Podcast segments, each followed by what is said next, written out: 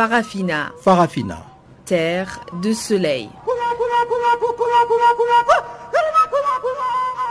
Farafina. Farafina. Un magazine d'infos africaine. Présentation Guillaume Cabissoso. Bonjour à tous et bienvenue à Farafina, votre magazine des actualités africaines en langue française. Nous émettons de Johannesburg en Afrique du Sud sur 15 235 kHz dans la bande des 19 mètres et nous sommes ensemble pour environ 55 minutes. La réalisation est entre les mains de Charles Moyo et voici sans plus tarder les principaux titres. Ghana, le président John Dramani est désigné candidat de son parti pour le présidentiel de 2016. Arrestation de Paulin Makaya au Congo-Brazzaville pour l'opposition, il s'agit là d'une opération d'intimidation de la part du pouvoir en place. République démocratique du Congo, réaction en sens divers sur les quatre noms proposés à la médiation internationale par les chefs de l'État lors du dialogue congolais. Voilà pour les titres. Comme d'habitude, le bulletin d'actualité vient démarrer ses programmes. Voici Jacques Wakou pour nous les présenter.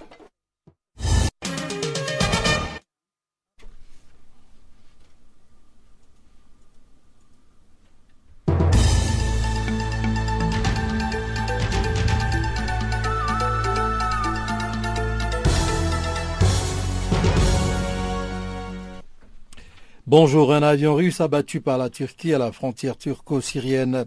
L'aviation turque a abattu ce mardi 24 novembre un avion de combat à la frontière turco-syrienne au sud de la province d'Antioche carte radar à l'appui, la Turquie lui reproche d'avoir violé son espace aérien. Des sources auprès de la présence turque, citées par l'agence France Presse AFP donc, indiquent que l'appareil a été abattu conformément aux règles d'engagement après avoir violé l'espace aérien turc malgré les avertissements. L'état-major turc a confirmé que sa cible avait été mise en garde dix fois en l'espace de cinq minutes. Ankara a prévenu qu'elle allait saisir l'ONU et l'OTAN. Cette dernière a indiqué qu'elle suit la situation de près, en contact avec les autorités turques. Une réunion extraordinaire de l'OTAN se tiendra cet après-midi à la demande de la Turquie. Selon l'armée russe, il s'agirait d'un Sukhoi Su-24 lui appartenant. L'appareil se trouvait exclusivement dans l'espace aérien syrien, indique-t-il. Aujourd'hui, sur le sol syrien, à cause de tirs présumés venant du sol, un avion Su Su-24 appartenant aux forces aériennes russes déployées en Russie plutôt en Syrie, s'est écrasé, a déclaré le ministère russe de la Défense dans un communiqué.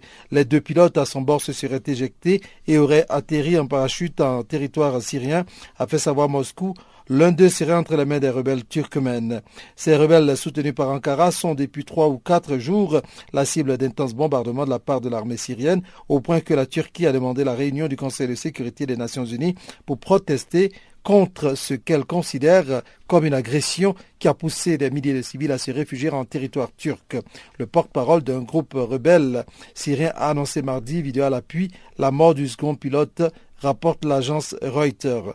L'avion a été visé sur ordre du Premier ministre turc Ahmet Davutoglu. Ce n'est pas la première fois qu'un F-16 turc réplique par la manière forte à la violation présumée de son espace aérien.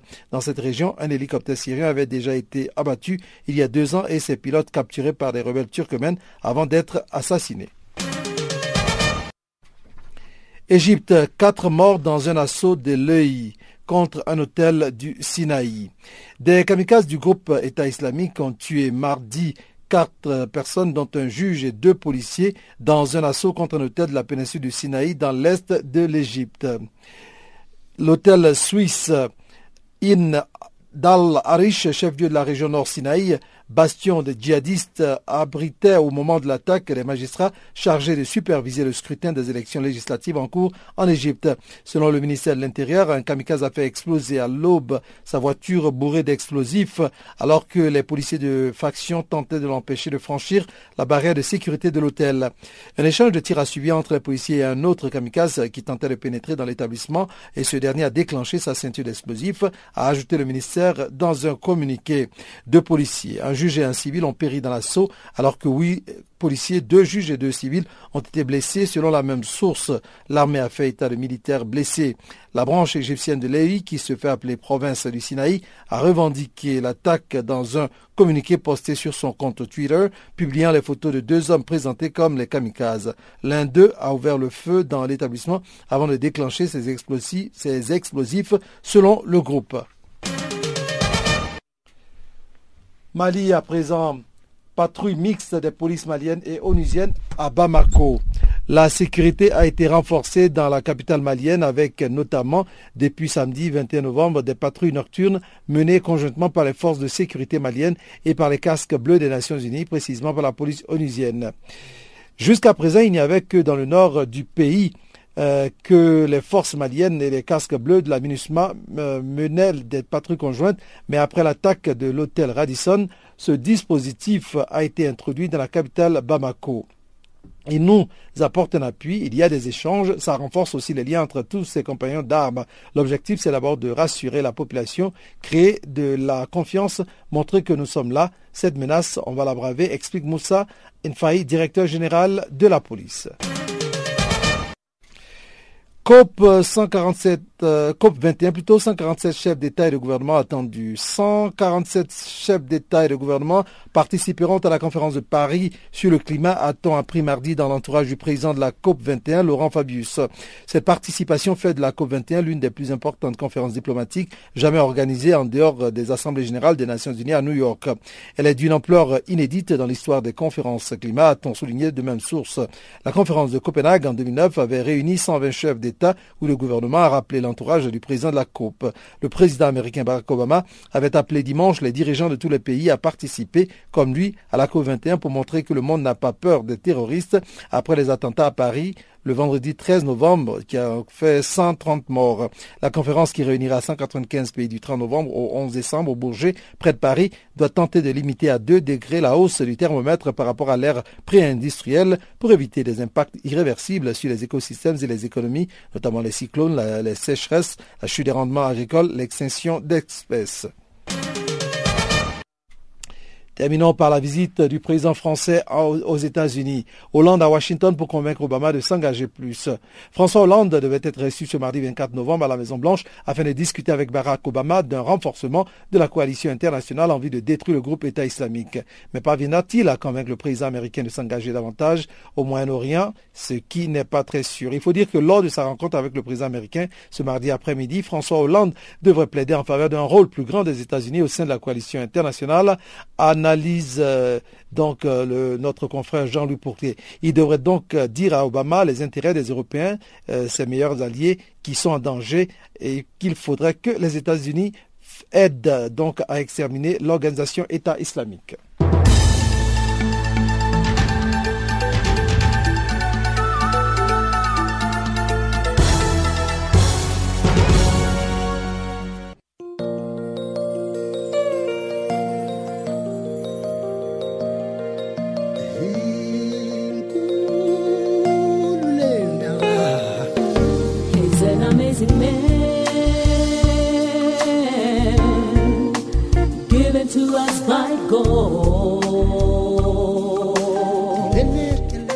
Channel Africa, la voix de la renaissance africaine. Écrivez-nous sur notre page Facebook Channel Africa. Faites-nous des tweets French Farafina ou bien Channel Africa 1.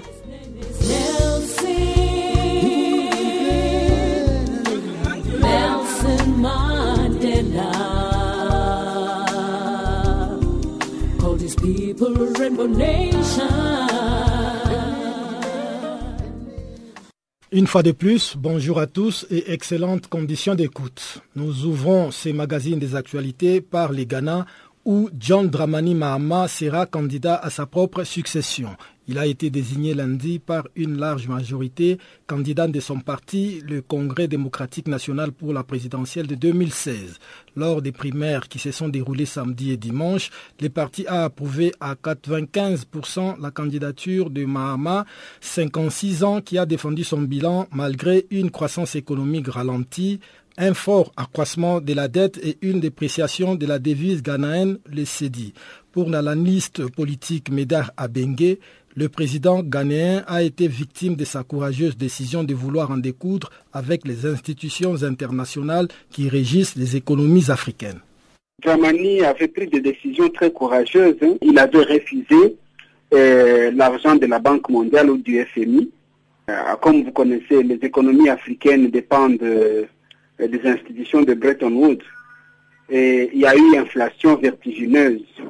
Il devait récuser sa propre décision de, de refuser l'aide financière des institutions de Bretton Woods et finalement il est rentré pour stabiliser l'économie. Bon, en fait, il y a eu beaucoup d'antécédents, il y a eu beaucoup de, de, conflits, ou bien je peux dire un climat tendu entre le Ghana et la, Banque mondiale et le FMI. C'est ce qu'on les gens peuvent dire la mauvaise gestion. Je ne pense pas. C'était ce monsieur qui avait trouvé que le système par lequel les pays africains tournent financièrement, c'est un système injuste. Alors lui, il voulait quitter. Mais il n'avait pas la politique de ses moyens pour euh, faire survivre, l'économie du pays. C'est ainsi qu'il devait renoncer à, sa décision vu l'ampleur de l'inflation. Mais est-ce que cette décision, est-ce que vous pensez que quelque part cette décision a pu lui coûter euh, quelques électeurs et qu'aujourd'hui, peut-être, il ne serait plus le grand favori de la présidentielle euh, ghanéenne Justement, la masse n'est pas intelligente. Hein. La masse voit des choses concrètes. La masse ne va pas voir l'idéologie ou la politique.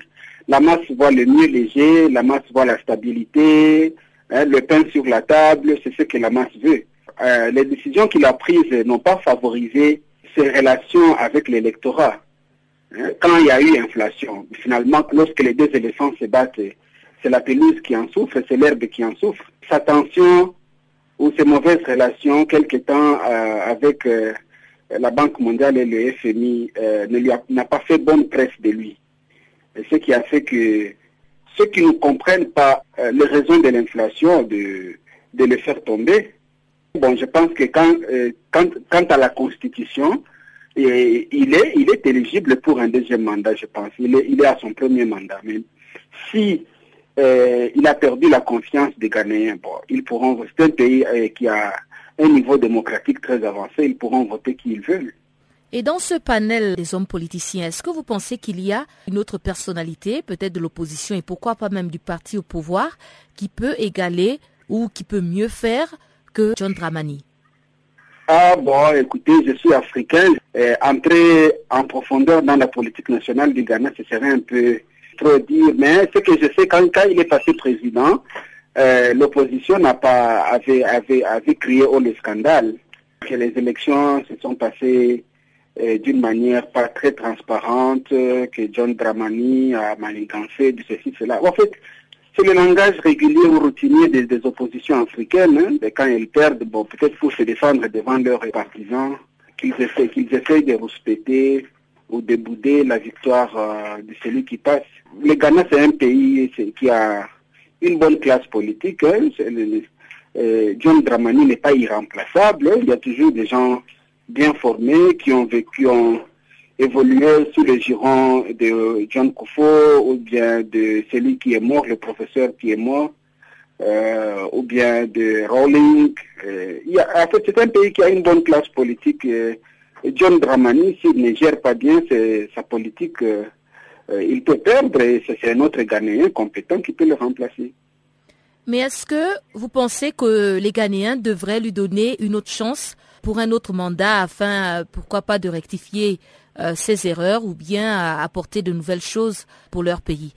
Oui, euh, si j'étais ghanéen, je dirais oui. John Dramani a beaucoup de qualités en tant que leader politique. Bon, il peut avoir fait des erreurs par-ci, par-là. Cela ne veut pas dire qu'il faut le crucifier.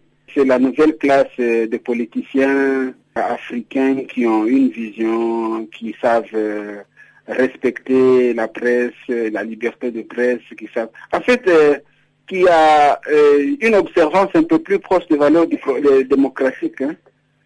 Bon, je ne dis pas qu'il est seul, comme je l'ai répété, il n'est pas seul. Il, a, il y a toute une classe euh, politique ghanéenne qui a des leaders tout aussi compétents comme lui, qui peuvent... En fait, ça dépend des Ghanéens.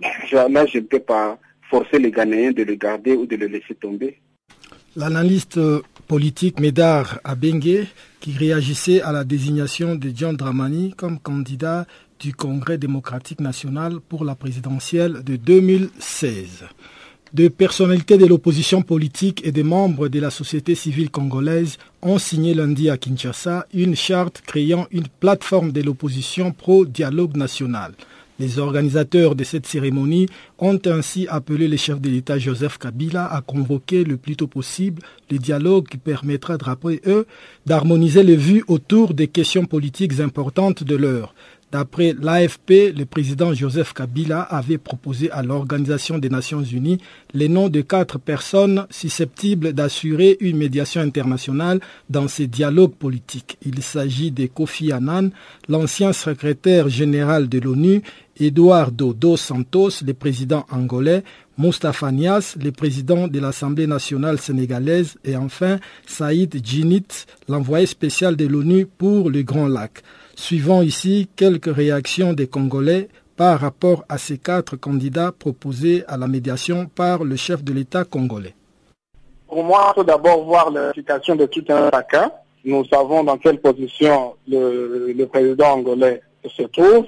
Le Sénégalais est en place. Moi, je dirais Kofi Annan serait mieux placé parce que je me dis, bon, tout se passe pendant qu'il n'est plus secrétaire général. On sait d'autres tâches qu'il a sur le continent. Je crois que, vu son profil, je crois qu'il pourra faire euh, une médiation assez neutre parce qu'impliquer les Angolais, on sait les intérêts que le président angolais a. Euh, le Sénégalais aussi, bon, il est en place, on ne sait pas quelle affiliation il peut avoir, ainsi de suite. Je crois qu'aussi Annan euh, serait mieux placé. Bon, avant de, penser au nom ou de choisir quelqu'un, je crois que ce dialogue-là, s'appelle dialogue intercongolais. Tous les noms qu'on a proposés, ce sont des noms qui ne sont pas congolais. Ça veut dire qu'il faut qu'un étranger vienne résoudre les problèmes des Congolais. Cela signifie que les Congolais sont des enfants qui ne peuvent pas s'asseoir à une même table et trancher les problèmes.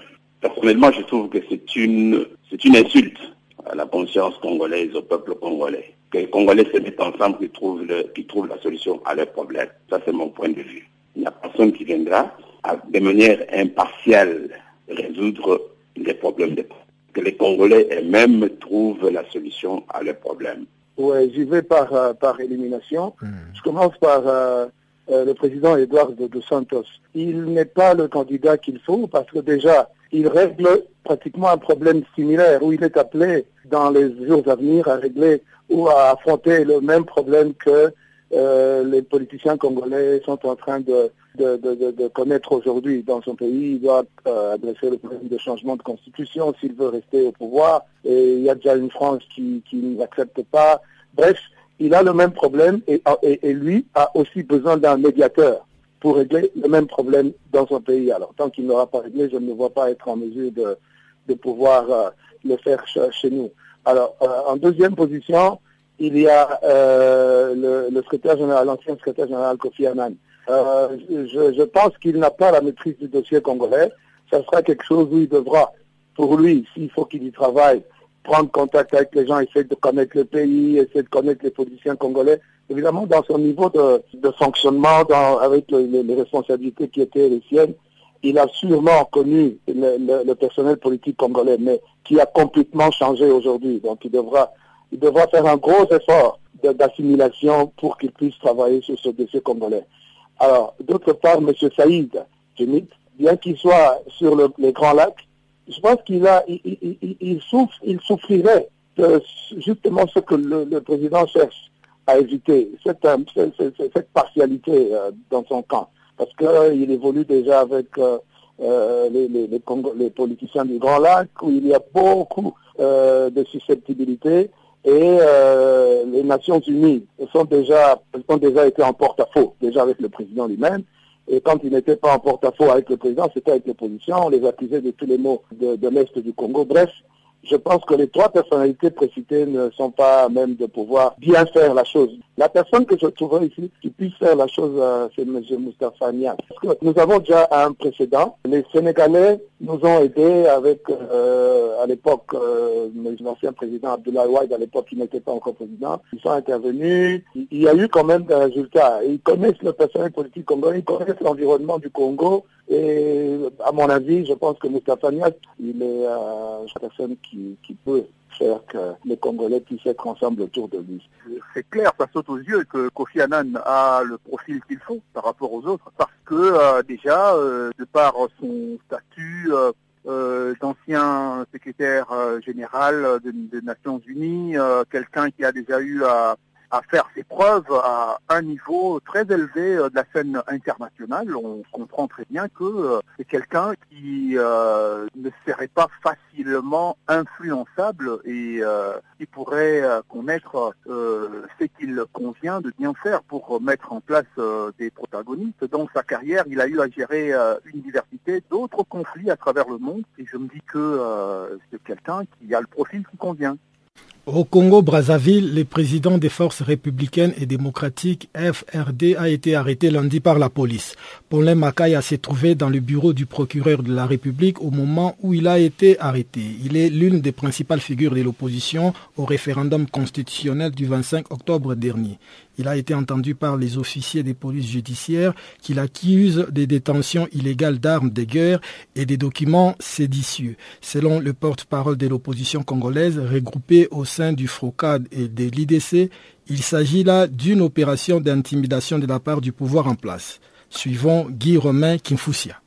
Bon, il vous souviendra que notre pays a connu le 20 octobre dernier une crise liée au fait que la police a tiré sur des citoyens congolais qui se rendaient à un meeting, créant un grand désordre dans la population. Et dans la même occasion, M. Paulé Makaya, qui est un membre euh, de l'opposition, se rendait également à, à ce rassemblement et l'en a été empêché par les forces de l'ordre non seulement il en avait empêché, mais son domicile a été saccagé. Et donc, suite à cela, il a, comme tout citoyen soucieux de, demander à ce que Jésus soit rendu de manière euh, équitable pour tous les Congolais de ce nom, il a porté plainte contre X parce qu'il n'a pas su quels sont les gens qui avaient saccagé son domicile. Et c'est suite à cette plainte-là qu'il a été convoqué par le procureur de la République qui voulait en savoir un peu plus. Il a été convoqué donc hier, auprès de qui M. Paulé Makaya s'est rendu comme tout bon citoyen,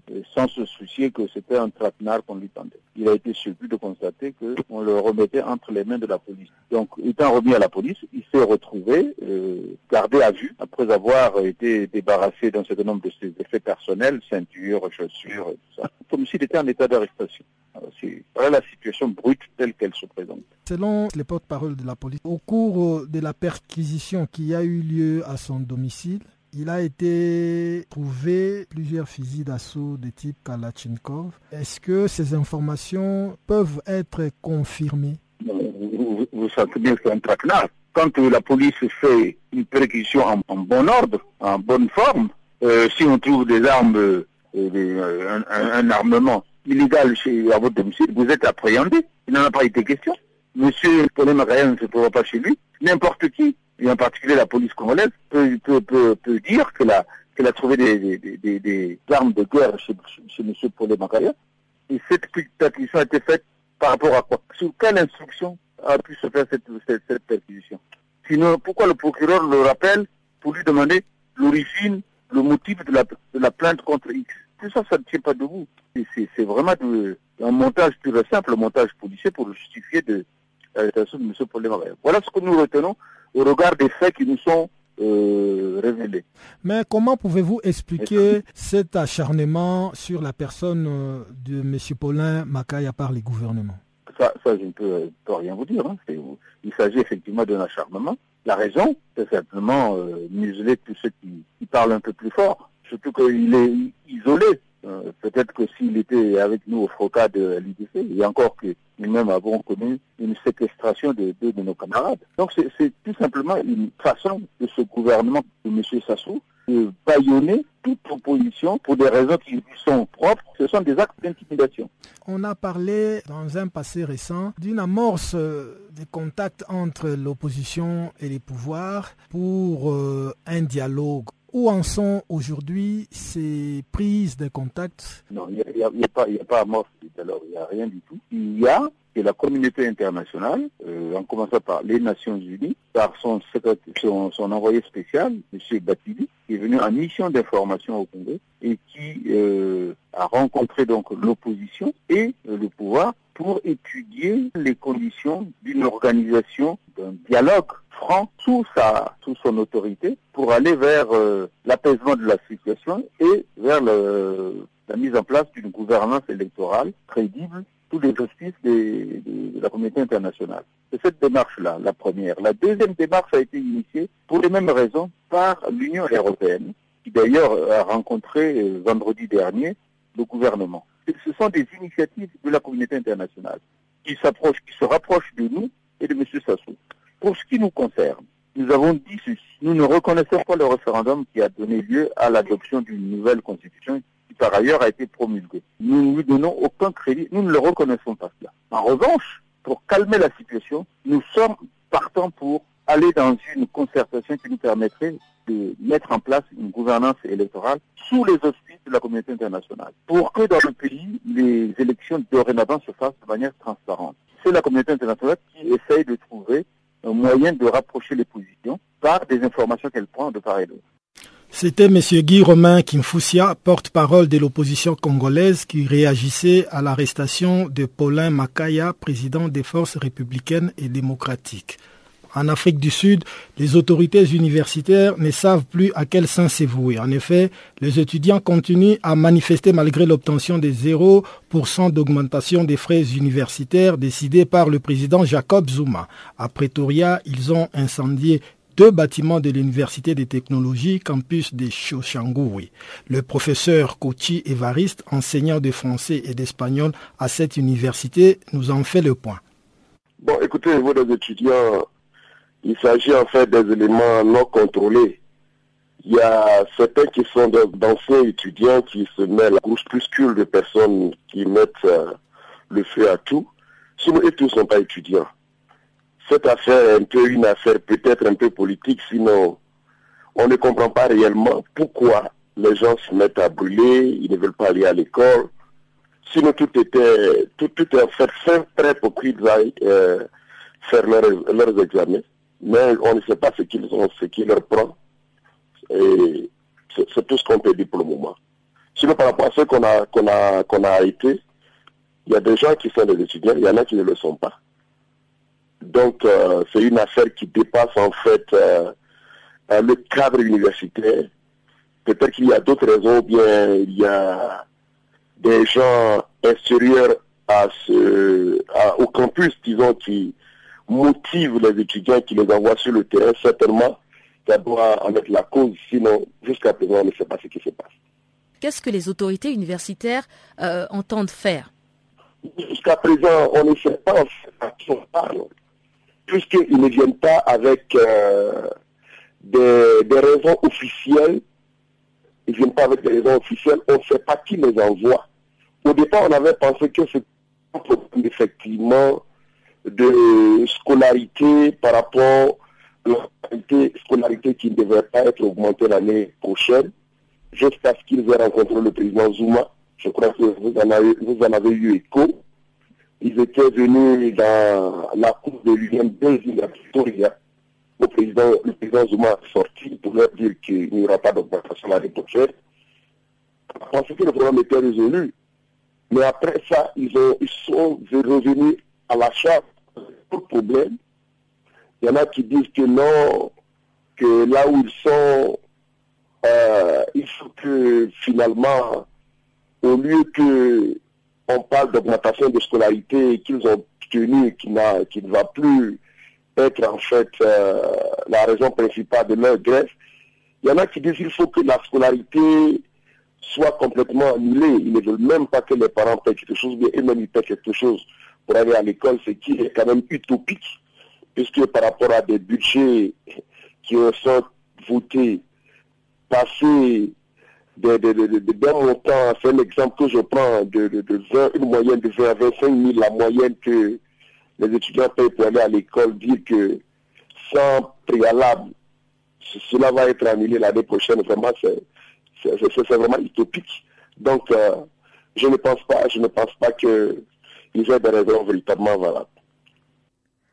Alors, est-ce une année perdue pour les étudiants du campus de Sochangouvé Et cette branche est-elle fermée à ce jour? Bon, il faut qu'on corrige un peu euh, le, tir parce que n'est pas que l'université est fermée.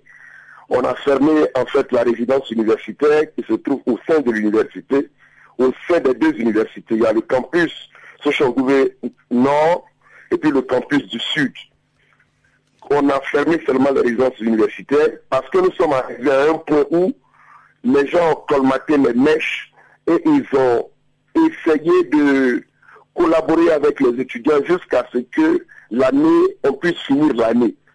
L'année étant finie, il fallait maintenant qu'ils aillent à l'examen. Bon, maintenant qu'ils en arrivent à l'examen, qu'ils ne veulent pas composer, et ils sont en train encore de casser, ça veut dire que vraiment, on ne sait pas ce qu'ils veulent. Donc, il faut qu'on soit clair, ce n'est pas le campus en tant que tel qui est fermé. Ils ont fermé la résidence universitaire. Le campus est fermé de manière temporaire, afin de revoir, de voir un peu clair dans ce qui se passe et essayer de euh, donner de nouvelles dates afin qu'ils puissent aller euh, composer. Sinon, le campus est encore ouvert de manière euh, dont la académique n'est pas en fait euh, n'a pas été annulée. Jacques Kouakou vient à peine de faire son entrée dans ses studios pour nous présenter la page économique de ce magazine des actualités.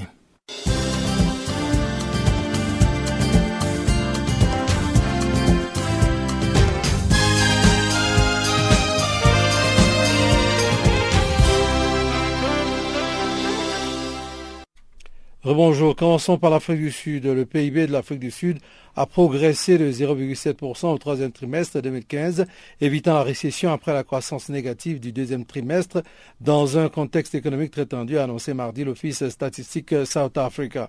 Au deuxième semestre, l'annonce d'une croissance négative de moins 1 3% avait choqué le pays. La faible hausse du troisième trimestre a été portée par les services financiers et les produits manufacturés qui ont réussi à compenser la baisse de l'activité minière. Alors que le chômage est toujours au-dessus de la barre des 25%, des coupures d'électricité répétées au troisième trimestre ont affecté une économie dominée par les mines et déjà fortement touchée par la chute des coûts des matières premières. La Banque centrale sud-africaine a revu ses prévisions de croissance à la baisse pour 2015 à 1,4%. Cameroun, le gouvernement camerounais présente un budget de 2016 en hausse. Le budget 2016 du Cameroun révélé aux parlementaires est supérieur de plus de 488 milliards à celui en cours d'exécution. Il est attendu à 4 234,7 milliards de francs CFA. Lors de la présentation du programme économique et social du Cameroun et ses perspectives pour l'année prochaine, le Premier ministre Philemon Yang a dévoilé le montant retenu par le président, notamment 4 234,7 milliards de francs CFA, soit environ 6,45 milliards d'euros, en hausse de 488,1 milliards de francs CFA, c'est-à-dire plus 13% par rapport au budget en cours d'exécution. Cet accroissement apparaît apparent se justifie notamment par l'optimisation du niveau de recettes traditionnelles attendues, auxquelles s'ajoutent les recettes issues des privatisations et de l'émission de rebond, a déclaré Philemon Yang le 20 novembre devant le Parlement. Parlons maintenant des attentats de Paris. Un plan pour soutenir les commerces touchés le secteur du tourisme est en berne après les attentats de Paris et de Saint-Denis. La mairie de Paris a donc décidé d'allouer 40 000 euros à chacun des 15 commerces directement touchés par les attaques qui ont fait 130 morts vendredi 13 novembre. La mairie de Paris, Anne Hidalgo, plutôt la maire de Paris, Anne Hidalgo, a détaillé un plan de soutien. Il s'agit d'accompagner les sinistrés et de soutenir la fréquentation touristique. Eh bien, l'une des mesures de ce plan de soutien, c'est donc les 600 000 euros au total accordés aux 15 commerces touchés par les attentats, comme le disions comme les cafés et restaurants Le Carillon, le Petit Cambodge ou encore la Belle Équipe. L'argent permettra de financer les travaux nécessaires à la réouverture et de compenser les jours non travaillés. On a voté le principe d'aide exceptionnelle pour pouvoir les aider pour les semaines qui arrivent, les mois qui arrivent, avant que les assureurs puissent prendre le relais parce qu'on voit bien qu'il y a un problème là. Tout de suite, souligne Olivia Polski, adjointe de la mairie de Paris chargée du commerce et de l'artisanat. Et puis après, on a mis en place une aide juridique et technique pour monter les dossiers de sinistrés. On va voir comment on peut aussi monter un fonds de soutien pour que tout le monde puisse exprimer sa solidarité à l'égard des commerçants et des artisans qui ont été touchés. La Russie annonce la suspension des livraisons de gaz à l'Ukraine. La Russie a annoncé la suspension des livraisons de gaz à l'Ukraine ce mardi 24 novembre. Moscou justifie cette décision par un retard de paiement. Cela intervient en pleine panne d'électricité géante en Crimée. La péninsule ukrainienne annexée par la Russie en mars 2014 n'est plus alimentée par Kiev depuis samedi 21 novembre, qui a aussi décidé de suspendre temporairement ces livraisons de marchandises. Eh bien, le ministre russe de l'énergie, Alexandre Novak, a annoncé que Moscou interrompait donc euh, mardi 24 euh, ou mercredi 25 novembre les livraisons de gaz à l'Ukraine. Le ministre a évoqué l'absence de paiement anticipé de la part de l'Ukraine. Il a aussi envisagé la possibilité d'un arrêt des livraisons de charbon en représailles à la, à la panne d'électricité géante qui frappe la Crimée depuis samedi 21 novembre. Terminons par l'Angola. Angola Gate, l'homme d'affaires franco-israélien Arkady Gedamak s'est constitué prisonnier. L'un des principaux protagonistes de l'affaire Angola Gate, Arkady Gedamak, condamné en son absence en France à trois ans de prison, s'est constitué prisonnier pour exécuter sa peine, a appris mardi l'AFP auprès de son euh, avocat Patrick Klugman. L'homme d'affaires franco-israélien s'est donc présenté ce mardi volontairement dans une brigade de gendarmerie de la région parisienne. Il a été rapidement incarcéré, a précisé son avocat. Arkady Gedamak, 63 ans, a été condamné par défaut en appel en avril 2011 à trois ans de prison ferme 375 000 euros d'amende pour fraude fiscale dans le cadre de l'Angola Gate, une affaire de vente d'armes vers l'Angola dans les années 90 pour un montant de 790 millions de dollars gagés sur les recettes futures du pétrole de ce pays alors en proie à une guerre civile.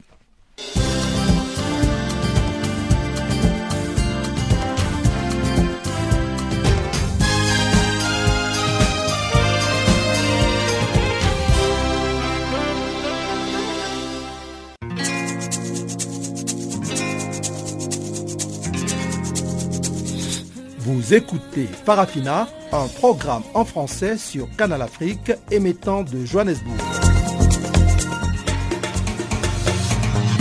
Pour vos réactions à nos émissions, écrivez-nous soit à l'adresse électronique suivante farafina.channelafrica en un seul mot, ou envoyez-nous un SMS au numéro qui suit 00 27 833 81 56 59.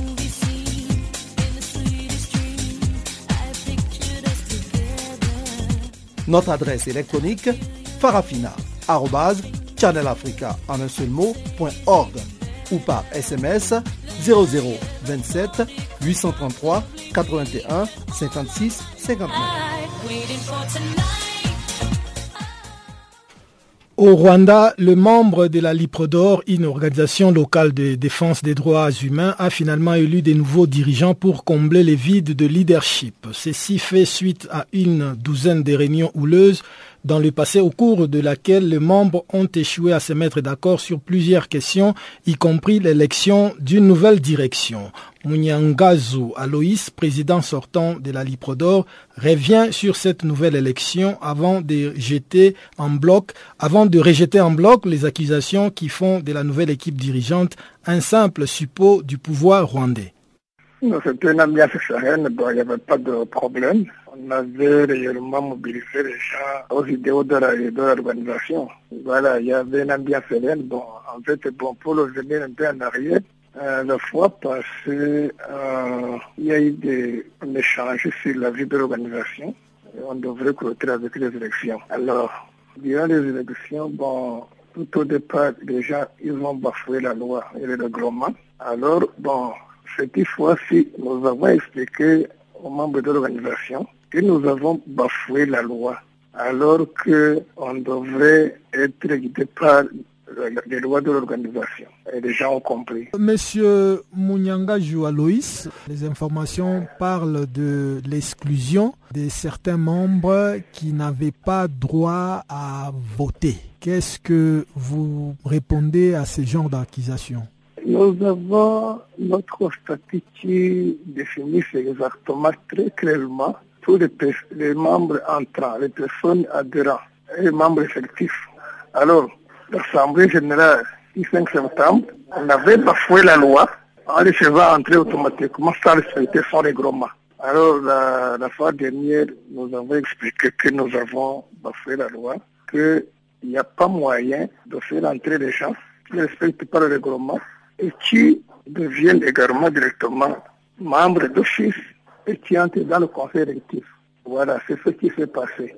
Alors, la fois passée, nous avons expliqué quelles sont les causes du statut et du règlement que nous avons bafoué. Alors, ils, ont compris ça. Ce n'est pas exclusion. C'est pas exclusion. Mais vous n'avez pas l'impression d'avoir privé à ces membres leur droit de vote, justement? Non, non. Parce que ce sont euh, les membres adhérents n'ont pas respecté le règlement. Alors, la fois passée, nous avons expliqué pourquoi maintenant ils ne sont pas électifs. Ils vont être confirmés avec l'Assemblée générale prochaine.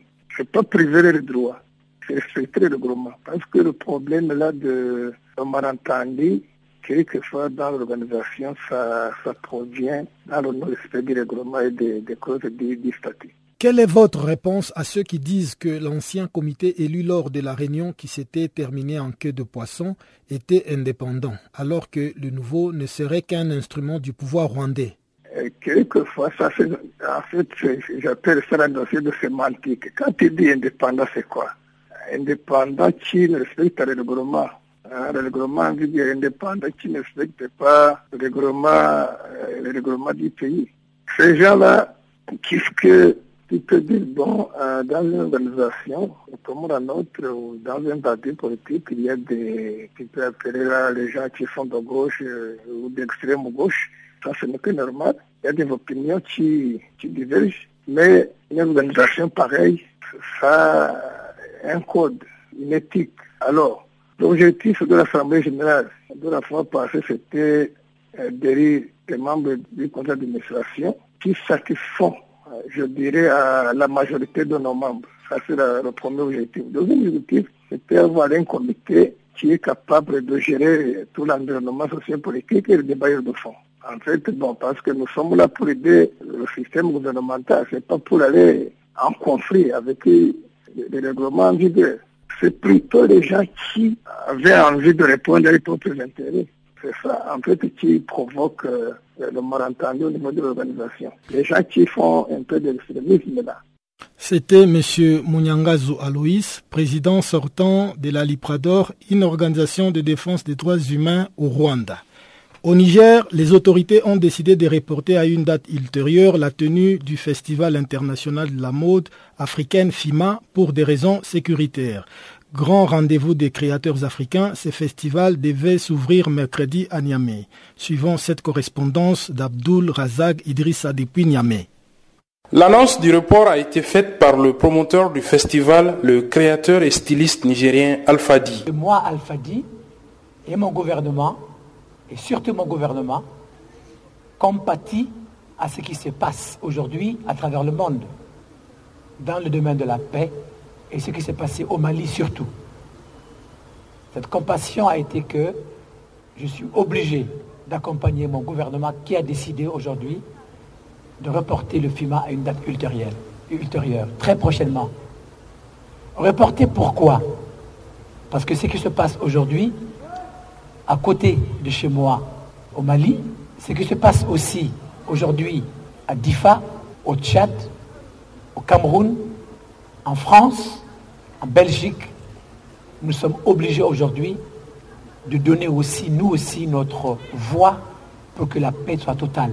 J'accepte cette volonté pour que mon peuple ne souffre pas, pour que l'Afrique ne souffre pas, pour que ce festival puisse se faire dans des conditions magnifiques, pour que tout le monde puisse en bénéficier. Dans les rangs des participants, c'est bien évidemment la déception malgré la justesse de la raison du report. Terrible d'apprendre que le FIMA est reporté. Reporté, on ne sait pas quand. Euh, je ne pense pas personnellement qu'il sera renouvelé cette année, mais plutôt l'année prochaine. Et euh, je, me dis que, au nom de la paix, euh, certes, il faut faire des, des, comment dire, des exemples pour éviter d'avoir des carnages comme nous avons vu encore récemment. Mais d'un autre côté, j'avais envie de poser à M. Alfadi la question euh, comment, la paix peut-elle revenir dans des conditions aussi terribles comme par exemple euh, ce qui est arrivé à Bamako? Le Festival international de la mode africaine FIMA regroupe tous les deux ans depuis 1998 des stylistes et créateurs du continent africain et d'autres coins du monde à travers des concours de défilés de mode et des conférences sur les thématiques en lien avec l'art de la couture. Abdullah Razak Idrissa pour Channel Africa. Merci Abdul Razak Idrissa. Au Nigeria, la rapporteuse spéciale des Nations Unies sur les droits à un logement décent, Leila Nifara, a demandé instamment lundi au gouvernement du Nigeria de mettre fin aux expulsions forcées dans le pays. L'expert des droits de l'homme a fait part au gouvernement de son inquiétude concernant les démolitions et les, et les expulsions effectuées à Badia, un quartier de Lagos, laissant des milliers de personnes sans domicile fixe. Au total, plus de 30 000 personnes vont perdre leur domicile et leurs moyens de subsistance si les démolitions se poursuivent, selon l'experte. Une mise en perspective de Jérôme Longuet. La rapporteuse spéciale des Nations Unies sur le droit à un logement décent, Leilani Farah, a demandé instamment lundi au gouvernement du Nigeria de mettre fin aux expulsions forcées dans ce pays. L'experte a fait part au gouvernement de son inquiétude concernant les démolitions et les expulsions effectuées à Badia, un quartier de Lagos, laissant des milliers de personnes sans domicile fixe. Au total, plus de 30 000 personnes vont perdre leur domicile et leurs moyens de subsistance si les démolitions se poursuivent, estime l'experte. La rapporteuse spéciale se dit alarmée par le fait que plus de 10 000 personnes, dont des enfants, des femmes et des personnes âgées, aient été expulsées de leur maison sans préavis en pleine saison des pluies, la police ayant parfois recours à la violence pour procéder à ces expulsions. Leilani Farah regrette qu'il n'y ait pas eu de consultation ou de discussion sur d'autres options d'hébergement temporaire mises à leur disposition. L'experte indépendante note que cette tendance à des expulsions forcées conduit invariablement à une augmentation du nombre de sans-abri en raison d'un manque de logements abordables et adéquats, en particulier pour les personnes vivant dans la pauvreté ou qui ont déménagé dans les villes pour échapper à la violence. À New York, Jérôme Longuet, la radio des Nations Unies.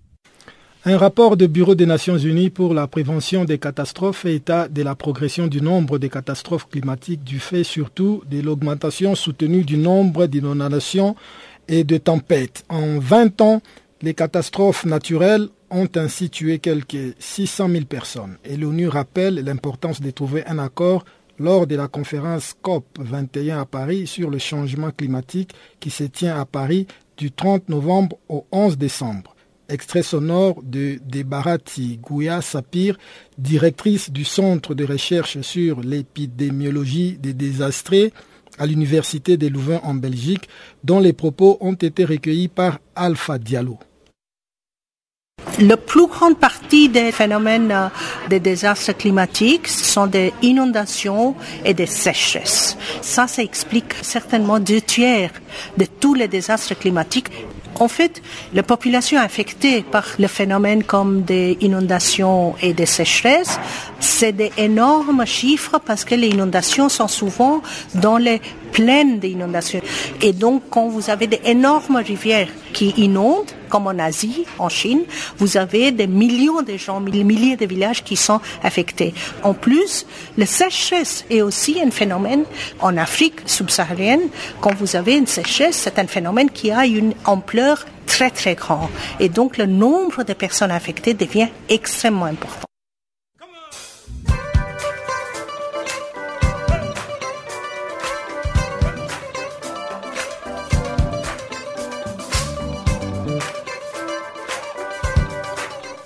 Farafina, votre rendez-vous hebdomadaire sur Channel Africa, la radio panafricaine. Farafina, votre programme des actualités en langue française sur Channel Africa.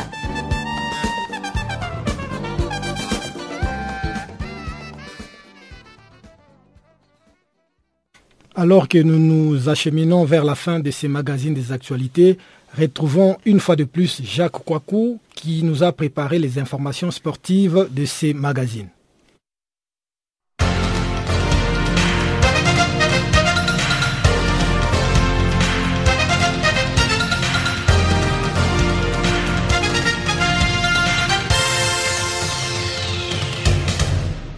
Rebonjour FIFA, Michel Platini à vie du foot Eh bien, la question reste posée. Alors que le verdict de la commission d'éthique de la FIFA, entendez la Fédération internationale de football association, ne sera connu que courant décembre, de nombreuses publications indiquent ce mardi que la chambre d'instruction de cette commission a requis la radiation à vie de Michel Platini. C'est l'un des avocats du français qui a révélé l'information à l'agence France Presse. Maître Thibault Dallès dénonce d'ailleurs un pur scandale si cette sanction venait à être prononcée. Il est reproché à Michel Platini un paiement de 1,8 million d'euros reçu en 2011 de Joseph Blatter, président démissionnaire de la FIFA, pour un travail de conseiller achevé en 2002. Platini, tout comme Seb Blatter, est suspendu pour 90 jours depuis plusieurs semaines. Sa candidature pour la présidence de la FIFA se compromet de jour en jour. La semaine dernière, il a décidé de se tourner vers la TAS, entendez le tribunal arbitral du sport, pour demander l'annulation de sa suspension. Athlétisme, les Kenyans barricadent, barricadés plutôt dans les locaux de la fédération pour la seconde journée. Une soixantaine d'athlètes sont toujours barricadés au sein de la Fédération d'athlétisme kenyane à Nairobi mardi pour demander le départ des officiels accusés de corruption et un examen approfondi des allégations de dopage. Les manifestants et les représentants du ministère des Sports se sont réunis donc mardi pour essayer de trouver une solution. Nous voulons résoudre les problèmes de longue date nous affectant comme la corruption, le dopage et autres a affirmé Julius Ndegwa, le secrétaire de l'Association des athlètes professionnels du Kenya, à l'origine de cette protestation. Une action soutenue par l'ancien recordman du marathon et président de l'Association des athlètes professionnels du Kenya, Wilson Kipsang, et le vainqueur du marathon de Boston en 2012, devenu homme politique, Wesley Korir. La semaine dernière, un article paru dans le journal britannique Sunday Times révélait que le président de la fédération, Isaiah Kiplaga, le vice-président David Okeyo et son ancien trésorier Joseph Kinyua avaient détourné 700 000 dollars, soit environ 650 000 euros, d'un contrat de partenariat entre la Fédération kenyane et Nike. Nous attendons les résultats de cette réunion. Nous sommes complètement surpris, a fait, le directeur, a part le directeur de la Fédération kenyane, Jackson Tuwei. Parlons toujours d'athlétisme. Lamine Diak peut compter sur l'Afrique. La Diak a le soutien de son continent. Soupçonné d'être au cœur d'un réseau de corruption ayant couvert des cas de dopage moyennant finance, le Sénégalais peut compter sur le soutien total de la, CAA, entendez la Confédération africaine d'athlétisme. Malgré ces turbulences visant l'Afrique, nous manifestons toujours notre fidélité, notre affection et notre soutien total au président Lamine qui s'est dévoué corps et âme pendant plusieurs décennies pour servir cette noble discipline, assure la CAA dans un communiqué rédigé par son président, le Camerounais Hamad Kalkaba Malboum. Suspendu par la commission d'éthique du CIO, le Comité international olympique, Jack a depuis démissionné de l'institution. Terminons avec euh, du football. Hervé Renard n'entraînera plus Galatasaray. A annoncé la semaine dernière à Galatasaray, après son départ de Lille, Hervé Renard ne sera plus l'entraîneur du club turc. À en croire Sport 24, l'ancienne formation de Didier Drogba a annoncé euh, ce lundi la signature de Mustafa Denizli, ancien coach du club. Âgé de 66 ans, ce dernier est sur le point de s'engager avec les Lions d'Istanbul. Il a donné son accord de principe, a annoncé le président de Galatasaray en conférence de presse. Nous signerons formellement dans un ou deux jours, a-t-il ajouté. Hervé Renard était bien parti pour succéder à Hamza, Hamza limogé pour le début de saison en demi-teinte de Galatasaray, troisième du championnat. Mais ce ne serait finalement plus lui. L'ancien sélectionneur de la Côte d'Ivoire et de la Zambie va devoir aller chercher ailleurs. Mais ce ne serait pas non plus en Algérie où Gourgeuf est bien parti pour garder sa place.